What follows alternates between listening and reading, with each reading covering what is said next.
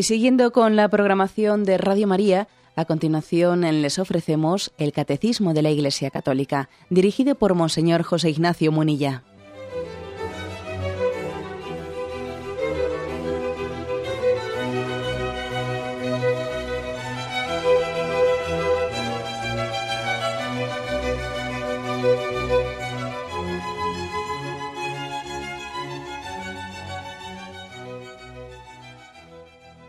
Cordial saludo a todos los oyentes de Radio María. Un día más, con la gracia del Señor, proseguimos el comentario del Catecismo de nuestra Madre la Iglesia. Estábamos en la parte final de la oración en el Antiguo Testamento y en concreto el último apartado se dedica a los salmos.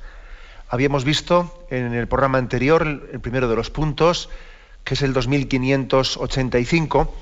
Nos faltaba ahí, pues, por, después de haber leído unos textos de Esdras, de Nehemías, de Jonás, de Tobías, de Judith, nos faltaba por introducir el tema de los salmos explícitamente. Ahí dice, los salmos fueron poco a poco, perdón, fueron reunidos poco a poco en un conjunto de cinco libros. Los salmos o alabanzas son la obra maestra de la oración en el Antiguo Testamento. Eh, eh, han dejado el catecismo en esta explicación de la oración en el Antiguo Testamento, ha dejado para el final los salmos, porque son como la obra maestra, son la culminación. Aquí se nos, pone sobre aviso de un tema, que estos salmos que nosotros vemos ahora mismo todos unidos en la Biblia, o que los tenemos también en el breviario, que quien tenga el breviario, que sé que muchos oyentes lo tienen y suelen rezar junto con la radio, pues la liturgia de las horas, bueno, pues nosotros vemos, vemos eh, unidos todos esos salmos, ¿no? Pero hay que eh, recordar que estos salmos se han compuesto no por un solo autor y no de una sola vez, ¿eh? Que han tenido pues, un largo proceso de composición durante por lo menos ocho siglos. Ha podido pasar ocho siglos, 800 años, desde que el primero de los salmos fue escrito hasta que el último fue escrito. O sea, eso conviene saberlo. Y fueron agrupándose y fueron sufriendo sucesivas relaboraciones hasta adquirir la forma actual ¿eh? del libro de los Salmos, que esto más o menos estaba ya, mm, tal y como nosotros lo conocemos, en el siglo III o II antes de Cristo. Eh, hay que decir que Jesucristo ya conoció eh, el libro de los Salmos como nosotros lo, conocemos. Eso lógicamente pues tiene una, una fuerza grande. Aquí el catecismo nos dice que es un conjunto de cinco libros. Los 150 salmos, que son 150, se agruparon primero en cinco libros y, bueno, y finalmente pues es el salterio, ¿no? como nosotros lo, lo conocemos, que agrupa mm, bueno, pues que agrupa aspectos muy, muy diferentes. ¿no? Tenemos himnos a Dios creador. Señor dueño nuestro, qué admirable es tu nombre en toda la tierra, ¿no? Himnos a la realeza de Dios los salmos reales, ¿no? Himnos a Sion, himnos a Jerusalén, salmos de súplica. ¿eh? Luego también están los que se llaman salmos históricos, ¿eh? son los que nos recuerdan, recuerdan un hecho histórico vivido por Israel, que quiere guardarse memoria de él. Los salmos proféticos son los que insisten en las exigencias de la alianza, ¿no? Son la llamada a la conversión, etc. Los salmos sapienciales, se les suele llamar los que, bueno, pues están recurriendo a, toda la sabiduría del pueblo de Israel, que Dios ha ido imbuyendo en el pueblo de Israel, que hablan sobre la felicidad del justo, el castigo del malvado, etcétera, ¿no? Y luego están los salmos litúrgicos, son los que se hacen eco de las condiciones para entrar en el templo. Señor, ¿quién puede entrar en tu templo y habitar en tu monte santo? Eh? El que practica la justicia, etcétera, ¿no? Bueno, o sea que hay toda una temática ¿eh? toda una temática de salmos muy diversa, que nosotros la vemos conjuntada en este momento en lo que se llama los salmos, el libro de los salmos o el salterio, ¿eh? como queráis llamarlo. A los que llama el catecismo obras maestras, es la obra maestra de la oración en el Antiguo Testamento. Bueno, el punto ¿eh? primero que íbamos a comentar es el 2586 y dice así voy leyendo poco a poco. ¿eh? Dice, los salmos alimentan y expresan la oración del pueblo de Dios como asamblea, con ocasión de las grandes fiestas en Jerusalén y los sábados en las sinagogas. ¿eh? Bueno, hago eh, una, pequeña referencia a esto porque aquí pone la palabra asamblea en mayúscula. ¿no? Los salmos alimentan y expresan la oración del pueblo como asamblea. Que no quiere decir que no puedan rezarse también pues individualmente, pero especialmente han nacido y se han desarrollado y se han expresado en una oración comunitaria. Y, creo que esto hoy en día tiene una importancia grande. ¿eh? Me acuerdo que en el programa de ayer llamaba a un oyente, pues que es una, pues una cuestión que en sí es menor, en sí misma es menor, ¿no? Pero un oyente hacía la pregunta por, por de qué forma, eh, pues incluso participar en la, de forma colocarse ¿eh? en la participación de la Eucaristía diaria, en la que hay poca gente, igual la iglesia es grande, y bueno, pues igual resulta que están puestos dispersos, ¿no? De una manera dispersa uno se sienta adelante, otro se sienta en medio, otro se sienta atrás, y bueno, y él decía, no sé, le causaba un poco de, de, duda si deberíamos hacer el esfuerzo, los que vamos a la Eucaristía diaria, de juntarnos eh, más bien en la parte delantera, o esa manera dispersa de ser. Y claro, y seguro que más de uno incluso, que alguno de vosotros luego me lo dijo a raíz de esa pregunta del oyente, ¿no? Bueno, es que igual uno está, hasta estando solo en la parte de atrás, pues hasta se concentra más, así no se siente observado y está más en presencia de Dios. Y bien, bien, de acuerdo, ¿no? Pero pero es obvio que esa dificultad que tenemos, porque lo lógico sería, no, un poco por sentido común, lo lógico sería, si formamos una asamblea ante la Eucaristía, pues estar todos unidos, ¿no? Todos mm, reunidos o concentrados de una manera un poco sensata y lógica, ¿no? Tenemos que reconocer, tenemos que reconocer que tenemos una cierta dificultad por nuestra cultura, que es una cultura que nos ha ido aislando poco a poco, o sea, hemos ido perdiendo en estos años de secularización, un sentido comunitario de una manera muy clara. ¿eh? O sea, es obvio que antes las familias nos juntábamos mucho más. Ahora las familias se juntan más de Pascuas a Ramos. ¿eh? Y además nos juntamos y fuera de la familia, vamos a un restaurante. O sea, existe un estilo, o sea, una, digamos, un componente individualista que se ha ido introduciendo en esta cultura, por esa especie de sospecha mutua que se ha creado entre nosotros. Y eso también ha afectado, ha afectado a la, a la forma de orar que igual le damos poca importancia al hecho de orar comunitariamente, en asamblea. Sin embargo, sin embargo, por ejemplo, cualquiera de vosotros, cualquiera admitiría qué gran valor tiene la oración hecha en familia. porque hoy en día nos damos cuenta que es un triunfo, ¿no?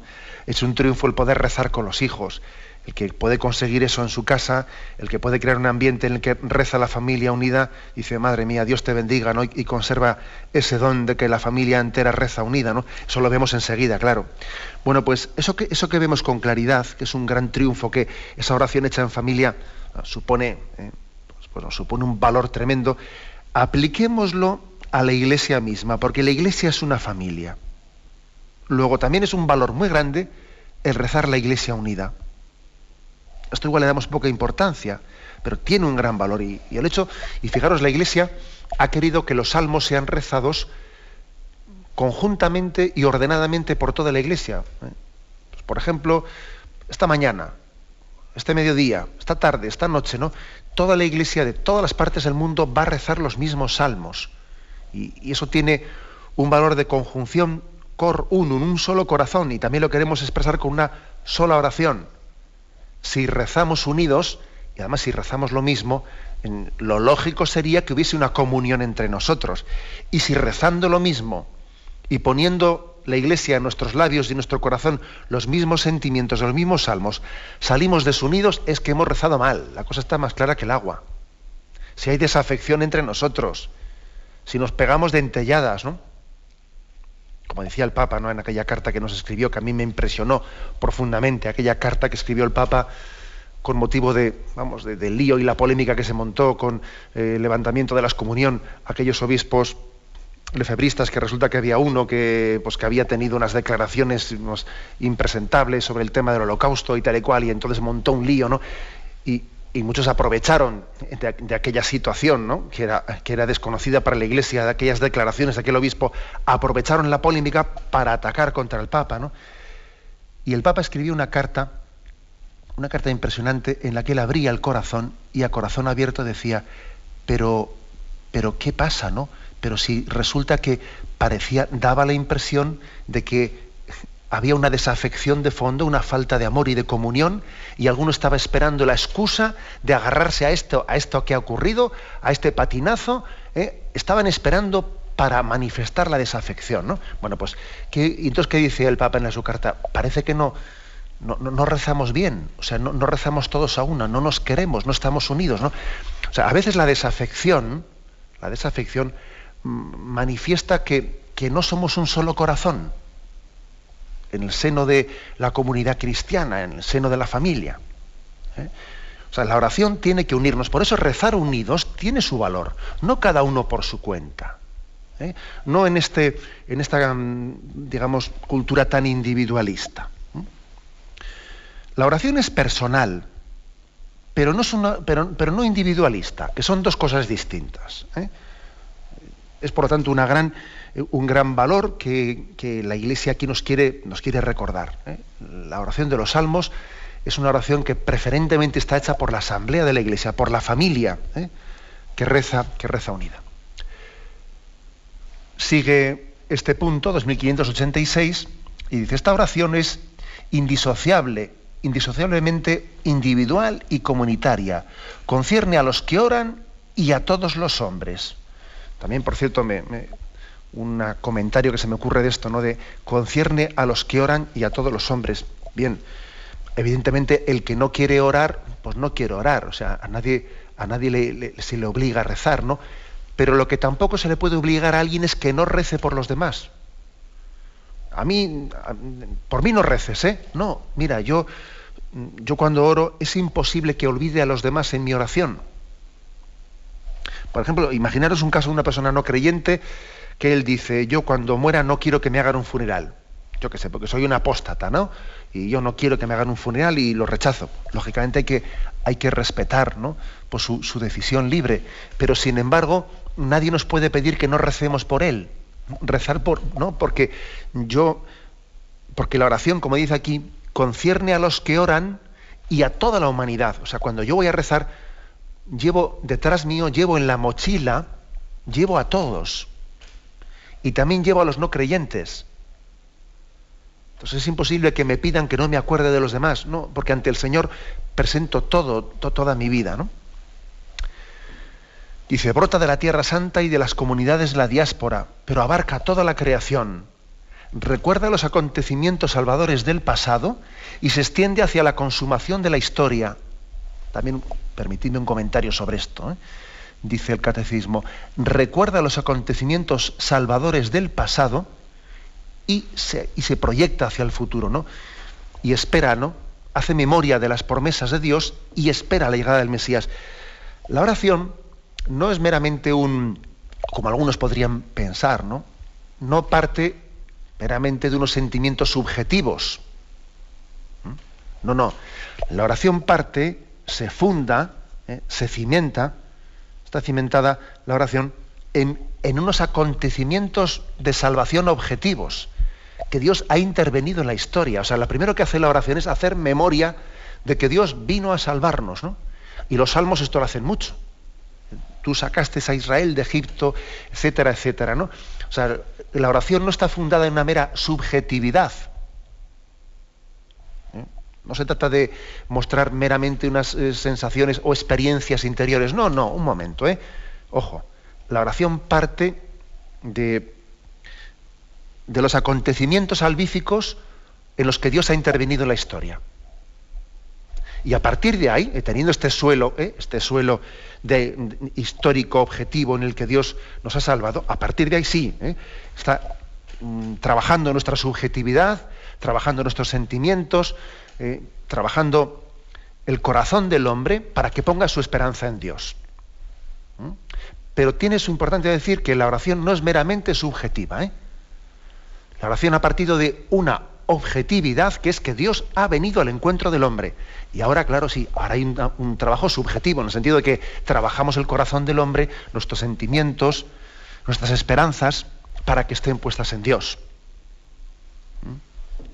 pero eh, tenemos que ir sanando esa concepción, pues fruto un poco de, como ya eh, he dicho ya varias veces durante la explicación del tema de la oración, confundir la oración cristiana con esa especie de, tendencia que existe hoy en día dentro de esta cultura de la nueva era, etcétera, como si la oración fuese pues un, pues elemento de, consumo, de consumo de búsqueda de experiencias interiores, ¿no? Búsqueda pues de sensaciones de paz, de relajación, etcétera, en momento. Esto no, esto no es una especie de producto de consumo psicológico para buscar bienestares interiores. No, ¿eh? la oración parte de un acontecimiento objetivo en el que Dios entra en la historia, de alguna manera la pone patas arriba, ¿no? Y cambia la historia del, hombre. Y ahora sí, nosotros, nuestro corazón, nuestra vida, nuestras relaciones, eh, tenemos que disponerlas en el, seguimiento de Dios. Bueno, y después de haber dicho esto, el, catecismo concluye con una invitación, que ahora es en lo que nos vamos a centrar en el día de hoy, con una invitación, dice, a que, a que entendamos que los salmos usados por Cristo en su oración, en Él encuentran su cumplimiento. ¿eh? Después de haber dicho esto, vamos a ver, para rezar bien los salmos, hay que rezarlos desde Jesucristo. Porque, mm, como hemos dicho antes, los salmos, el libro de los salmos, estaba ya completado, estaba terminado para el siglo segundo, tercero antes de Cristo. Y Cristo leyó los salmos, los hizo suyos fueron una de las oraciones principales de Jesucristo. Y entonces, después de haber hecho estas consideraciones previas, eh, sobre todo lo que nos quiere decir la Iglesia es, vamos a ver, acerquémonos a la escuela de oración que son los salmos de la mano de Jesucristo y veamos cómo los rezó Él, cómo los entendió Él, para que también nosotros los hagamos nuestros. Ahora vamos a intentar explicarlo, pero tenemos primeramente un momento de reflexión.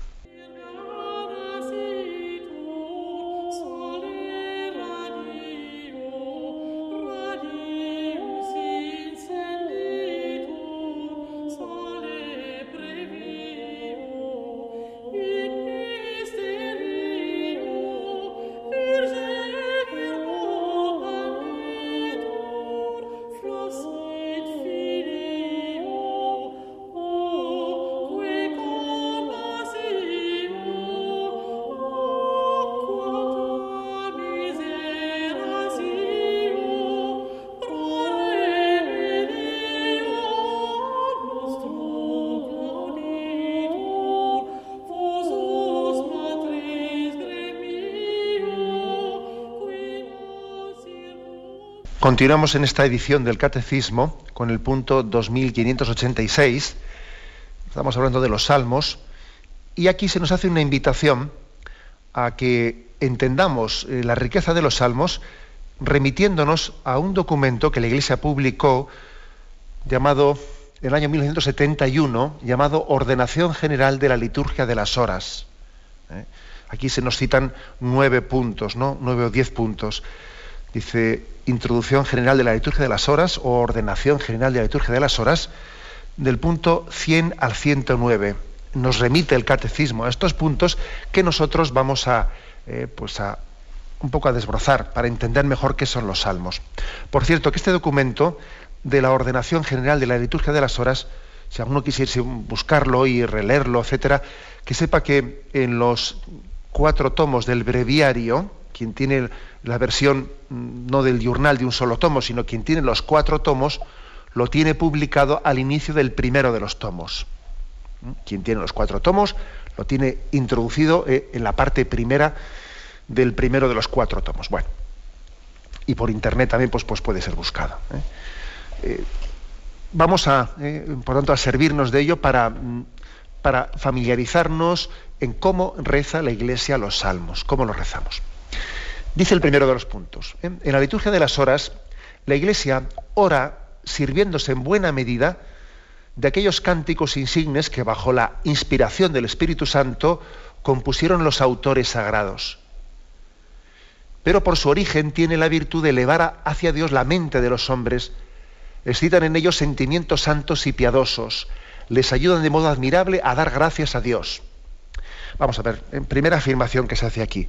Bueno, nosotros nos damos cuenta de que el mismo Espíritu Santo que inspiró a los autores de estos salmos, ese mismo Espíritu Santo inspira también, quiere inspirar a quienes los rezan unidos a la Iglesia, para que susciten en ellos sentimientos santos, dice aquí, santos y piadosos que eleven su alma a Dios.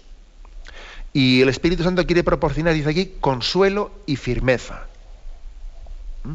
La Iglesia tiene experiencia de eso, que quien reza bien los salmos es movido por el Espíritu Santo en ellos. Te da consuelo, te da firmeza. Señor, tú eres mi roca, mi salvación. Y uno va rezando eso y el Espíritu Santo le va confortando. ¿Mm? Lámpara es tu palabra para mis pasos, luz en mi sendero. Y va haciéndose más firme la fe, etcétera, etcétera. ¿eh? O sea que el Espíritu Santo no solo actuó para inspirar los salmos, sino que también el Espíritu Santo actúa a quien los reza con unción para que en su corazón se graben los sentimientos que Dios quiere que se graben. ¿Eh? Aquí la primera afirmación que se hace, ¿no? En esta, claro, orando bien, claro, esto no es una cosa así, digamos, hecha, eh, pues, podríamos decir, rutinaria o mecánicamente. No, no, cuando se rezan con intensidad. Y así se le permite al Espíritu Santo actuar en nosotros. Continuamos con, esta, ¿eh? con, estos puntos de, que refiere el catecismo de la introducción general de la liturgia de las horas. Dice, los salmos no son más que una sombra de aquella plenitud de los tiempos que se reveló en Cristo y de la que recibe toda su fuerza la oración de la Iglesia. Por lo cual, no es de extrañar que a pesar de la suma estima de los salmos, en la que se muestran concordes todos los fieles, surjan a veces algunas dificultades, cuando alguien al orar intenta hacer suyos tan venerables poemas. Vamos a ¿qué quiere decir aquí? Bueno, mm, que los salmos han sido escritos en contextos históricos que aunque eh, después nosotros los hemos hecho nuestros y Jesucristo los ha hecho nuestros, o sea, tienen una distancia tal de siglos, etcétera, que no es de, no es de extrañar ¿eh? que haya algún pasaje de los, de los salmos que nos cueste rezarlo más, rezarlo bien ¿eh? o hacerlo nuestro desde nuestra sensibilidad actual, incluso desde Jesucristo. ¿eh? Porque acordaros que Jesucristo, él mm, también cuando dio, dio plenitud al Antiguo Testamento, dijo cosas tales como, si os ha dicho en el Antiguo Testamento, ojo por ojo y diente por diente, pero yo os digo, ¿eh? Al que te pegue en una mejilla pone en la otra. Es decir, que también Jesucristo dio, o sea, fue la culminación del Antiguo Testamento, pero lo culminó también rectificándolo en parte. ¿Eh? O sea, también Jesucristo rectificó en parte el Antiguo Testamento. Le dio culminación, le dio cumplimiento, pero también lo purificó. Este caso que os he puesto es bien evidente, ¿no? La ley del talión, ojo por ojo y diente por diente, Jesucristo no la admite. Siendo así que la ley del talión también había sido inspirada por Dios, porque era un avance en su momento histórico. En aquel momento histórico en el que, bueno, pues en el que existía pues una gran o sea, estaba como culturalmente aceptada una gran violencia, y los pueblos pues tenían una venganza entre ellos tremenda y en las guerras pues eh, eh, había una aniquilación de, unos pueblos a otros, se aniquilaban unos a otros, se hacían esclavos, o sea, existía un nivel de violencia culturalmente aceptada muy grande. En aquel tiempo, la ley del talión, ojo por ojo y diente por diente, era un avance. Es como diciendo, mira, eh, mm, si, si, a tu enemigo le, le, vences, no te pases con la venganza, ¿eh? Ojo por ojo y diente por diente. Si te ha si te ha hecho esto, tú le haces eso, pero no más, no te pases. ¿Eh? Devuélvele justo lo que él te ha dado, pero en aquel momento era un avance histórico eso. Pero la revelación va creciendo y, Jesucristo entiende que ha llegado el momento de decir, ama a tu enemigo. ¿Eh? Y si te pega una mejilla, pone la otra y no devuelvas al mal con el mal. Y Jesucristo no hubiese podido decir esto si el pueblo no hubiese sido preparado con la ley del talión, que, entonces fue un avance, y que preparó ahora la plenitud de la revelación en Jesucristo. ¿eh?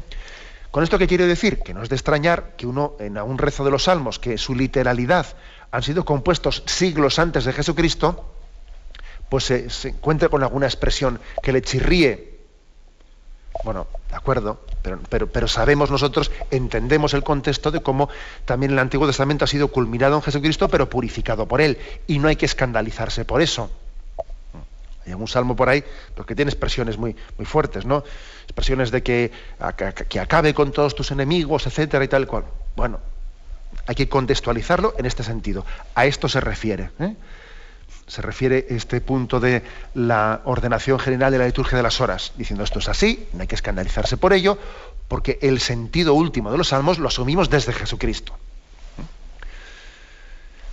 Siguiente punto dice, sin embargo, el Espíritu Santo, bajo cuya inspiración cantaron los salmistas, asiste siempre con su gracia a los que creyendo con buena voluntad cantan estas composiciones poéticas pero es necesario ante todo que adquieran una instrucción bíblica más rica, principalmente acerca de los salmos, y cada cual conforme a su capacidad considere de qué modo y, con qué método puede orar rectamente. Es decir, que el hecho de que los salmos ¿no? pues tengan algunos eh, aspectos de que hayan podido ser superados por Jesucristo, eso no quita que puedan ser bien rezados, no, quita que sean una obra maestra de la oración, pero sí que conviene tener una cierta educación, una cierta instrucción bíblica acerca de cómo fueron compuestos los salmos, de qué manera rezarlos ahora.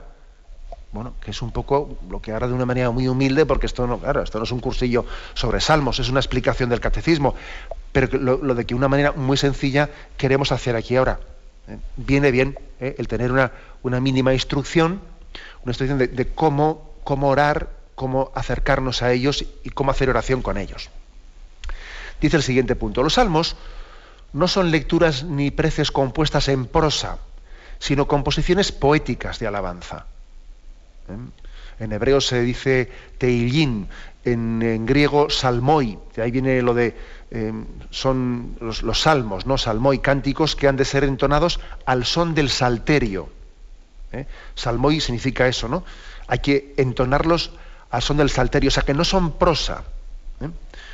Bueno, también es verdad que uno puede, puede leerlos sin cantarlos, eso es obvio, ¿no? ¿Eh? Pero es bueno entender esto, que, que ofrecen un texto a la consideración de la mente, pero que tienen, sobre todo, tienden a remover los corazones de los que los recitan y de los que los escuchan, incluso de los que tocan la música de los salmos, ¿no? Por eso, digamos, en los monasterios se suelen musicalizar los salmos. Eh, ¿Esto por qué lo digo? Porque para leer bien los salmos hay que, o sea, para acoger bien el mensaje de los salmos es importante su entonación. Que nos demos cuenta que es una obra poética. Y si no, si no son cantados, incluso aunque, aunque los recemos, tienen que ser rezados pues cuasi musicalmente, ¿no?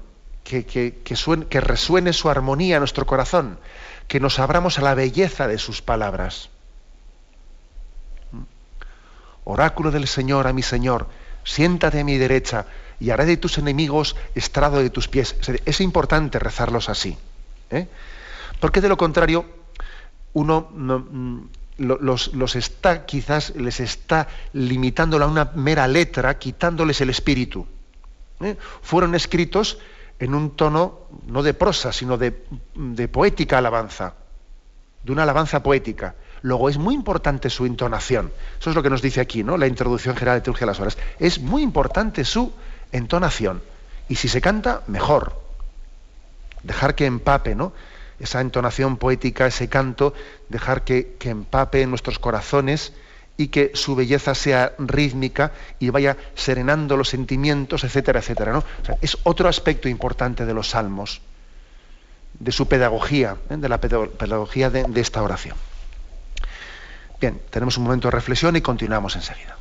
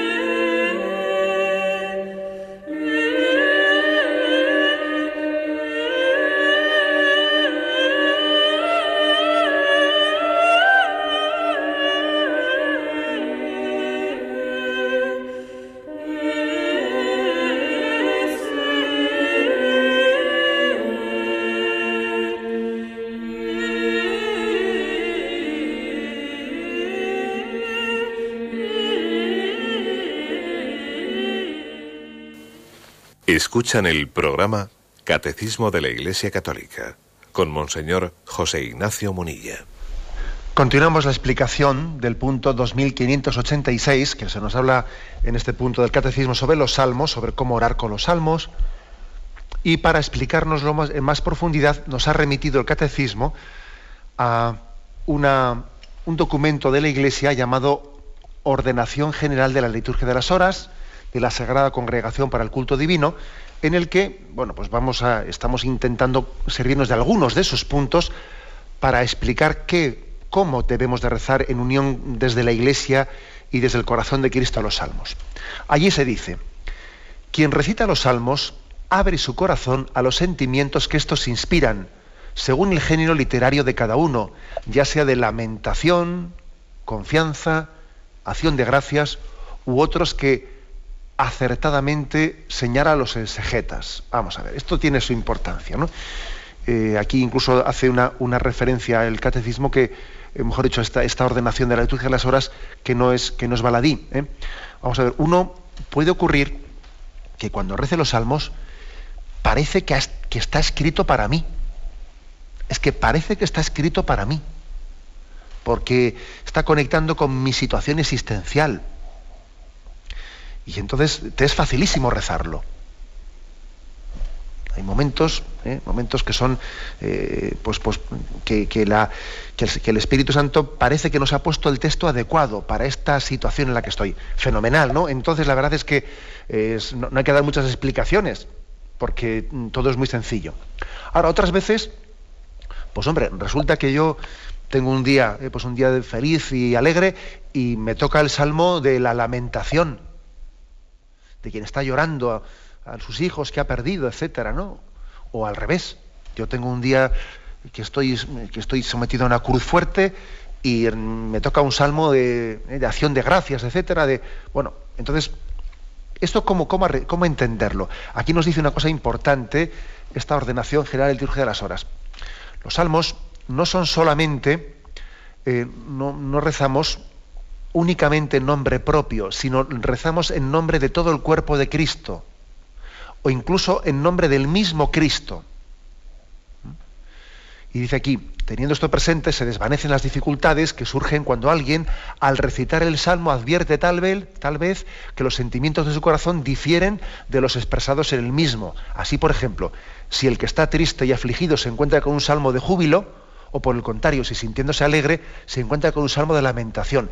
Esto se evita fácilmente cuando se trata de una oración meramente privada.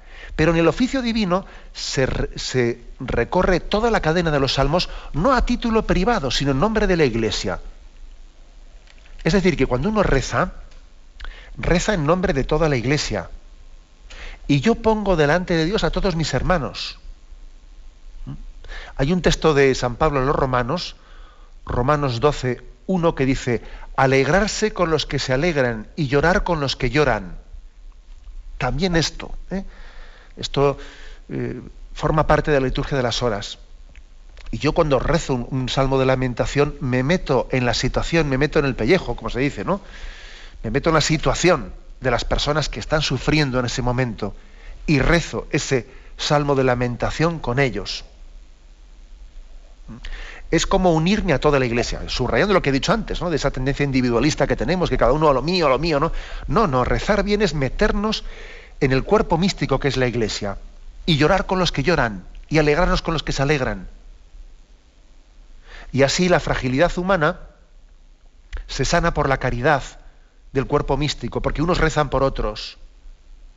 Y de esta manera concuerda el corazón y la voz porque aunque lo que las palabras que me tocan del Salmo de hoy teóricamente no, concordaban con la situación en la que yo estaba, ya ya, pero mi situación no es mía meramente, ¿no? No, no, sino que yo, mi situación es la, es la, de, la de Cristo. Y Cristo sufre, y Cristo goza, es la de la iglesia entera, su cuerpo místico. Esto es muy importante. Esto es rezar en asamblea, en comunión, en iglesia. Uno nunca reza solo cuando esté solo en la capilla, pero lleva la iglesia entera con él. ¿eh? Bueno. Este aspecto, pues como veis, es importante. Continúa adelante, ¿no? Esta instrucción general y dice, Adhiriéndose al sentido literal, el que recita los salmos fija su atención en la importancia del texto para la vida del creyente. En efecto, consta que cada uno de los salmos fue compuesto en circunstancias peculiares, como nos lo indican los títulos que preceden en el salterio hebreo. Pero sea lo que fuere su origen histórico, cada salmo tiene un sentido literal que incluso en otros tiempos no podemos desatender, pues aunque tales cánticos traigan su origen de los pueblos orientales de hace bastantes siglos, expresan, sin embargo, de un modo adecuado el dolor y la esperanza, la miseria y la confianza de los hombres de todas las edades y regiones. ¿eh? Es decir, que conviene saber, conviene que uno sepa, bueno, pues cuáles fueron las situaciones, las situaciones concretas en las que fue compuesto ese salmo, ¿no? Y de hecho, cuando, cuando solemos tener el breviario o incluso algunas ediciones de cómo se publican en las Biblias, ¿eh? suelen con algún pequeño comentario, bien sea, bien sea encabezándolo o bien sea a pie, de, a pie de página, dependiendo de las ediciones, explican el contexto histórico en el que ese salmo fue compuesto. Pero luego hay que dar dos pasos más. ¿eh? Dos pasos. El primero, entender que en el fondo, mm, en el fondo, aunque hayan pasado muchos siglos, digamos que eh, las cuestiones fundamentales, las batallas fundamentales del ser humano son, son las mismas en todos los tiempos. ¿eh?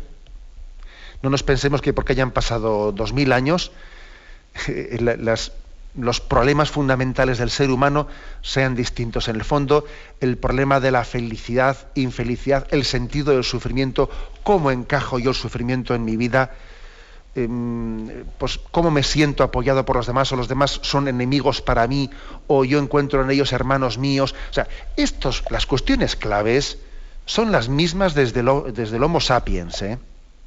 son las mismas.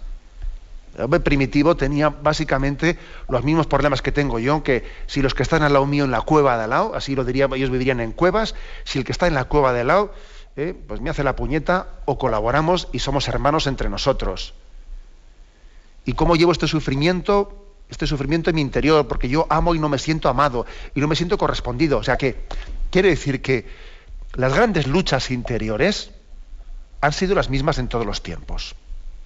Por eso, aunque este salmo tenga un contexto histórico que conviene saberlo, eh, básicamente eh, los sentimientos son los del hombre de todos los tiempos. Y en segundo lugar, que es lo principal, ¿no? Dice aquí eh, esta ordenación general de la liturgia de las horas. Quien recita los salmos en nombres de la Iglesia debe dirigir su atención al sentido pleno de los salmos, es en especial al sentido mesiánico que movió a la Iglesia a servirse del salterio. Este sentido mesiánico se manifestó en el Nuevo Testamento y en Jesucristo. Em, dice, es necesario, Lucas, Lucas 24, 44, es necesario que se cumplan todas las cosas que fueron escritas de mí en la ley de Moisés, en los profetas y en los salmos. Dice Jesucristo en Lucas 24, 44. ¿eh? Es necesario que se cumplan todo lo que fue escrito de mí en los salmos. O sea que Jesús entendía que es la plenitud de la revelación que en los salmos había una serie de profecías que en Cristo iban a ser cumplidas. Por ejemplo, ¿eh? por ejemplo, uno ve el Salmo 109 Oráculo del Señor a mi Señor, siéntate a mi derecha y haré de tus enemigos estrado de tus pies. Este es un salmo que fue compuesto, históricamente es compuesto como una especie de ceremonia de entronización del rey. Salmo de David, ¿no? ¿Cómo se entroniza el rey? Siéntate a mi derecha, etcétera, tal, tal. Sí, pero Jesucristo sabía que ese salmo no era sino una profecía de cuando Él se iba a sentar a la derecha del Padre después de la resurrección. Por eso el sentido pleno de este salmo no se ha, no se ha alcanzado hasta que Cristo lo rezó. Siéntate a mi derecha y haré de tus enemigos estrado de tus pies. Y está hablando de que como la muerte, eh, la muerte ha sido vencida en la resurrección de Jesucristo. Eh, o el Salmo segundo. ¿Por qué las naciones se sublevan y los pueblos urden planes sin sentido, los reyes de la tierra se rebelan, los príncipes conspiran contra el Señor y su, y su ungido. Es la conspiración contra Jesucristo. ¿Eh? Esto es muy importante. ¿eh? Y fijaros cómo eh, pues el mismo Jesucristo habló de que tenía que cumplirse todo lo que se había escrito sobre él en el Antiguo Testamento, en la ley de Moisés, en los profetas, en los salmos, dice él. ¿no? Y siguiendo esta senda, los, padres de la Iglesia siempre aceptaron pues, que en el Salterio se estaba hablando de Cristo y de la Iglesia. Y por eso se utiliza la Sagrada Liturgia, los salmos, bajo este sentido. Bueno, y aunque a veces igual pues, pues uno puede leer en los padres de la Iglesia que igual han hecho aplicaciones pues muy, pues vamos, muy detalladas, muy, para entendernos, a veces un poco con calzador, metiendo con calzador, ¿esta palabra puede significar esto en Jesucristo? Bueno, puede haber cosas que sean un tanto discutibles, ¿no? Si esta palabra de un salmo puede ser interpretada mm, por, por, Pero sin embargo hay muchos salmos a los cuales nos hemos, nos hemos, nos hemos atrevido a ver escenas de la vida de Jesucristo en esos salmos, ¿no? Se reparten mis túnicas, se reparten, menean la cabeza, ¿no? Echan a suertes mis túnicas. Estamos viendo en ellos una profecía de la pasión de Jesucristo. Hay muchos momentos, ¿no? En los que incluso hasta parece que percibimos pasajes concretos de la vida de Jesucristo.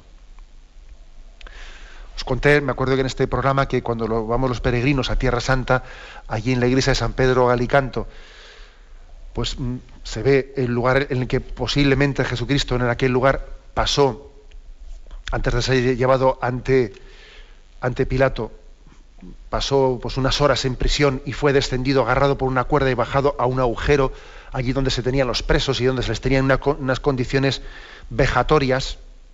Allí baja el peregrino y reza aquel salmo desde lo profundo, es un auténtico agujero allá abajo, ¿no?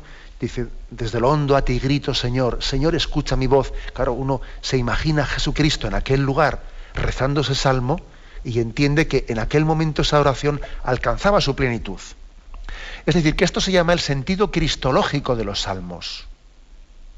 Sentido cristológico, ¿no?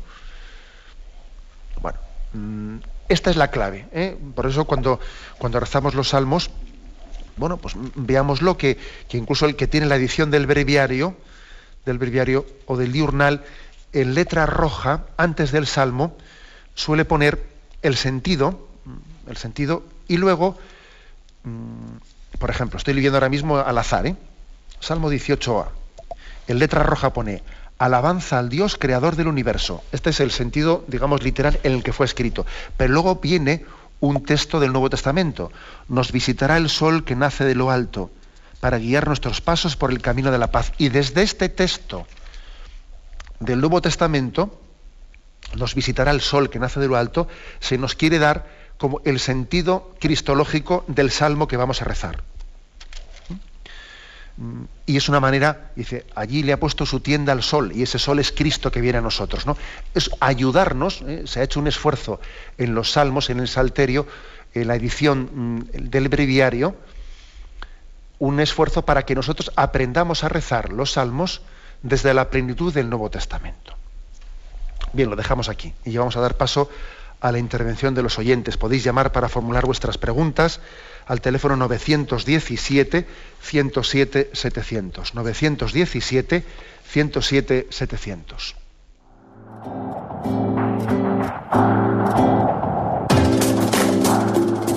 Estos voluntarios que dan su tiempo generosamente en el día a día. Un cordial saludo a todos los oyentes de Radio María. Un día más, con la gracia del Señor, proseguimos el comentario del Catecismo de nuestra Madre la Iglesia.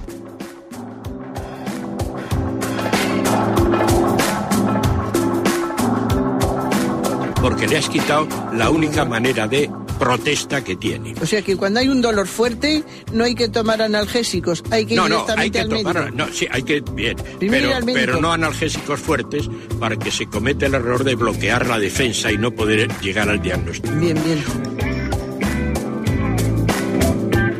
¿Le gustaría tener sus programas favoritos de Radio María para escuchar en cualquier momento? Llame y pídanos el programa que más le interesa en cualquiera de sus emisiones. Recogeremos su petición y sus datos completos para hacer el envío. Solo necesita un lector de CD o DVD que admita el formato de compresión MP3. Llame al 917-107-700 y atenderemos su petición encantados. Tome nota. 917-107-700. Radio María, más cerca de usted.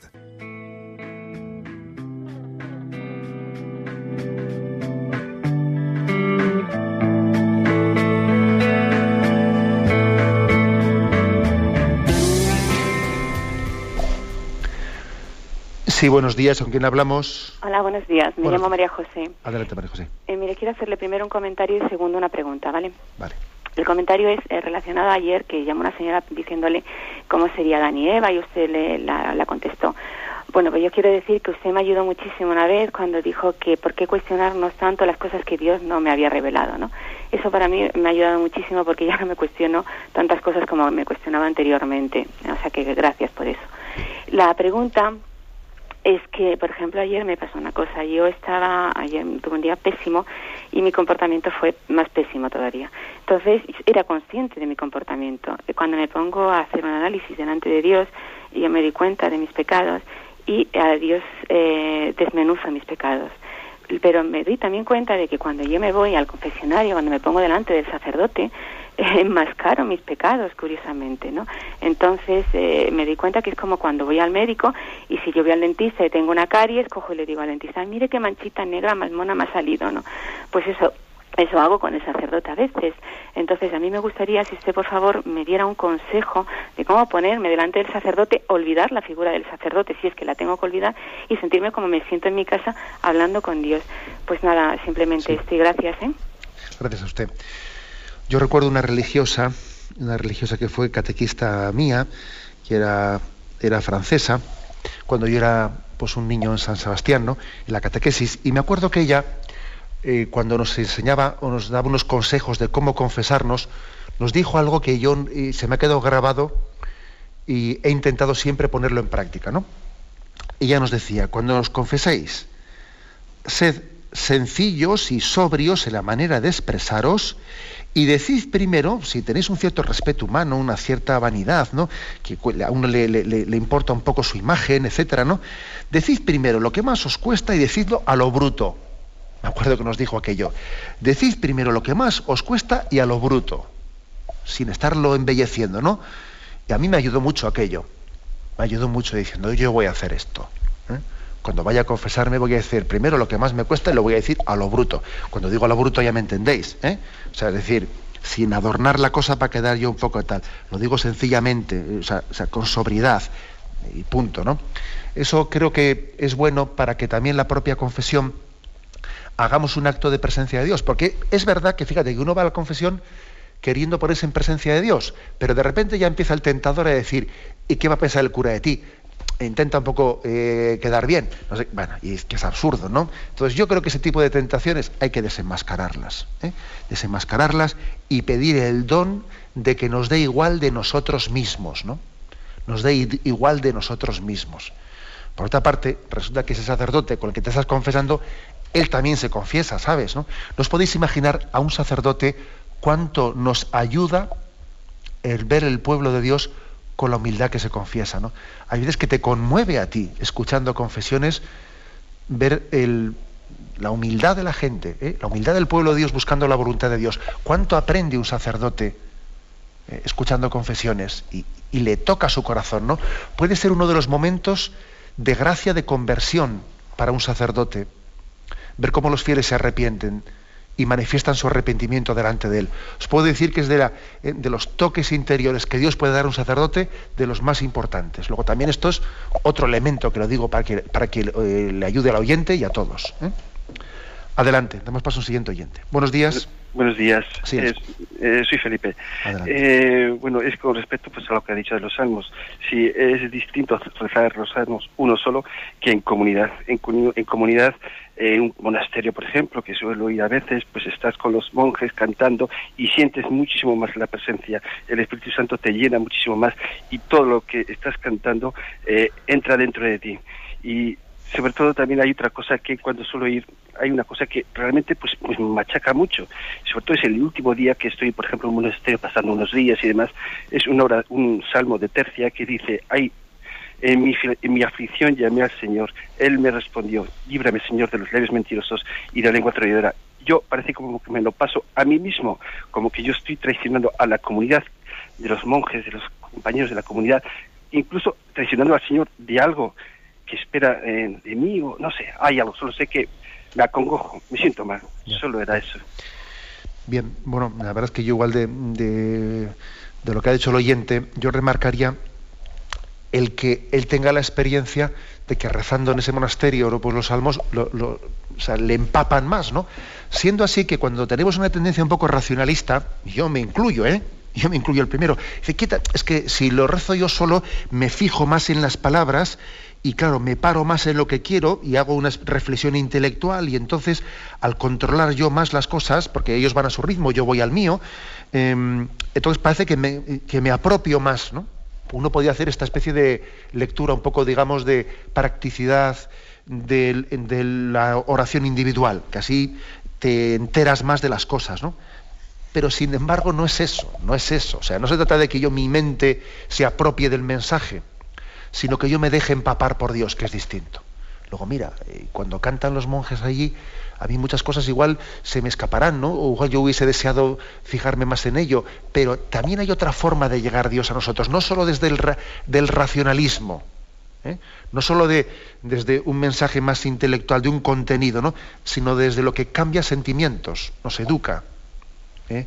a través del propio canto, nos va ablandando el corazón, nos va haciendo humildes en la oración comunitaria. Adelante, damos paso a un siguiente oyente. Buenos días. Hola, buenos días, soy David. Sí, le escuchamos. Mire, es que con respecto a la oración tengo unas dudas. Es que eh, estoy observando que muchas personas que llaman dicen que bueno que oran, que piden por la enfermedad de su padre, de su madre, porque no tienen trabajo para que tengan trabajo.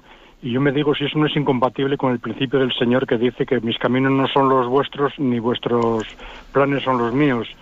Y, el libre albedrío, es decir, yo entendería que la oración se hiciera ayúdame a llevar esta, esta cruz, ayúdame a soportar este sufrimiento, pero no interferir en decir cura a mi padre, cura a mi hijo, o búscame trabajo, o cosas de estas. Es la duda que yo tengo en la oración, ¿no? De acuerdo.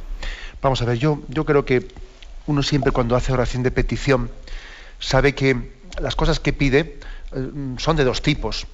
Unas en las que está eh, totalmente seguro que el Señor quiere darlas y otras que, pues que no tiene plena seguridad. Por ejemplo, cuando uno dice, Señor, aumenta mi fe, es obvio que el Señor quiere aumentarte la fe. Luego, pedir eso es, una oración bien hecha, porque al pedirlo te dispones a que Él pueda dártelo. ¿eh? O sea, pedir los dones que el Señor está deseando darnos. Y esa petición tiene su razón de ser para que tú los acojas. Porque al pedir aumenta tu hambre de recibir. Bien. Pero también hay otro tipo de peticiones en que uno no está tan seguro si el Señor quiere dármelas, ¿no?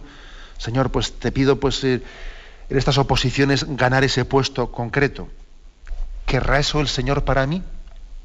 Bueno, no lo sé, porque es que igual resulta que eso para mí sería una perdición y no me conviene ese puesto y Él sabe más.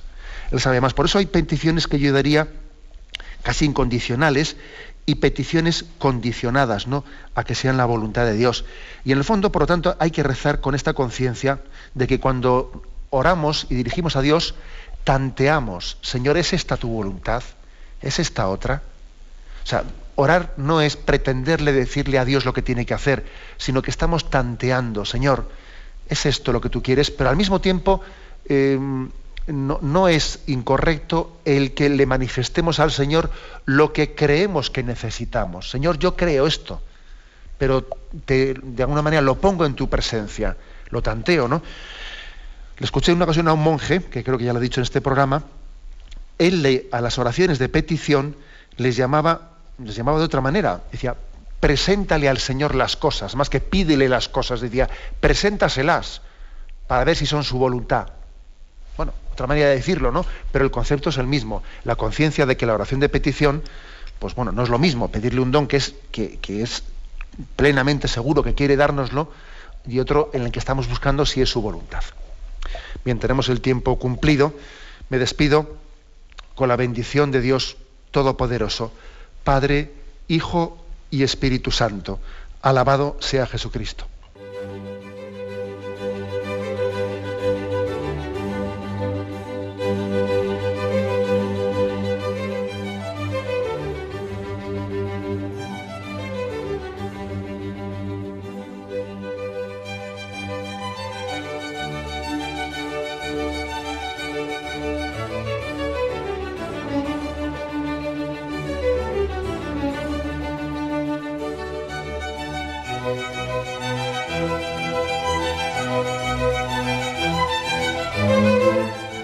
Han podido escuchar en Radio María el Catecismo de la Iglesia Católica, dirigido por Monseñor José Ignacio Munilla.